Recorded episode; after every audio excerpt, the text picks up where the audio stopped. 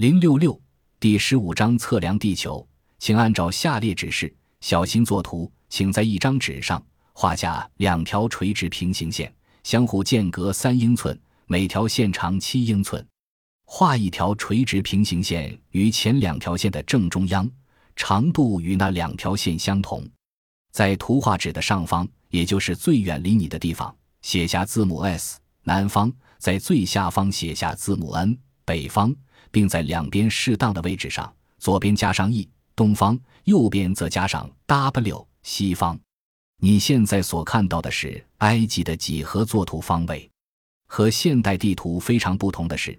古代地图将南方画在上面，现代人则固定将北方画在上方。懂得将南方放在上面描绘地图的太古地图作者们，似乎已经对地球的大小及形状有了非常科学的理解。在完成这一张地图前，读者应该在三条平行线的中央线上，从下往南上一英寸的地方先画下一个点的记号，然后以斜线将点的记号与两边的平行线下端加以连接。也就是说，从中线的下方往西北、东北各画上一条小斜线。经过这番作图后，我们完成了一个南北向的长方形，长七英寸，宽三英寸。并在下方有一个三角形，三角形代表的是尼罗河的三角洲地带。三角形顶点的位置则正好是北纬三十度六分，东经三十一度十四分，非常接近大金字塔的位置。十八世纪末，拿破仑率领法军入侵埃及以来，许多数学家和地理学家都认定大金字塔的功能之一为测地据点。测地学为正确测量地球的形状及大小的学问。对谜一般的金字塔感兴趣的拿破仑，在远征埃及时，一口气带领了一百七十五名御用学者同行，其中包括从各个大学网罗而来、通晓古代埃及学问的灰胡子 （Gray Bears），还有一些实际上立刻可以派上用场的数学家、地图制作家和土地测量人员。这些随行学者在占领埃及以后，最重要的任务之一，便是制作一张详细的埃及地图。在作业过程中，他们发现，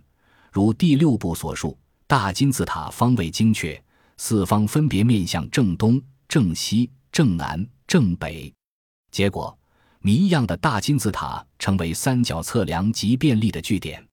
以通过大金字塔顶点的子午线，也就是经线为基准，学者们这手测量，而制成了近代第一张正确的埃及地图。在地图完成之际，学者对大金字塔的子午线。正好通过尼罗河三角洲地带的中央，并将三角洲一切为二的事深感兴趣。他们还发现，从大金字塔的顶点往西北及东北延伸出去的对角线，无限延伸可到达地中海地区，正好笼罩住三角洲全域。让我们回到刚才制作的地图，图的下方即为一块表示三角洲地带的三角形，三条平行线为子午线。东面的子午线表示东经三十二度三十八分，也就是古埃及王朝时代初期正式的国界线；西面的线表示的位置是东经二十九度五十分，则为古埃及西面正式的国界线；中央的子午线为三十一度十四分，则正好在国界线的中央，与两边隔差一度二十四分。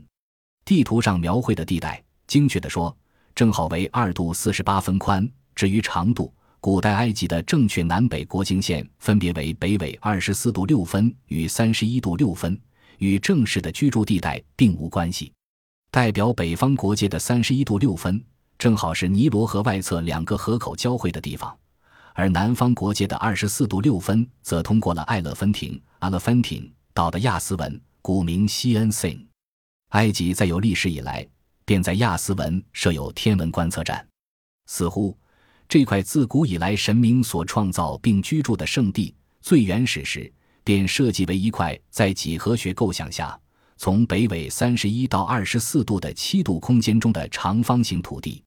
在这个构想下，大金字塔经仔细评估，被挑选为三角洲顶点的测地据点。三角洲顶点的位置为北纬三十度六分，东经三十一度十四分，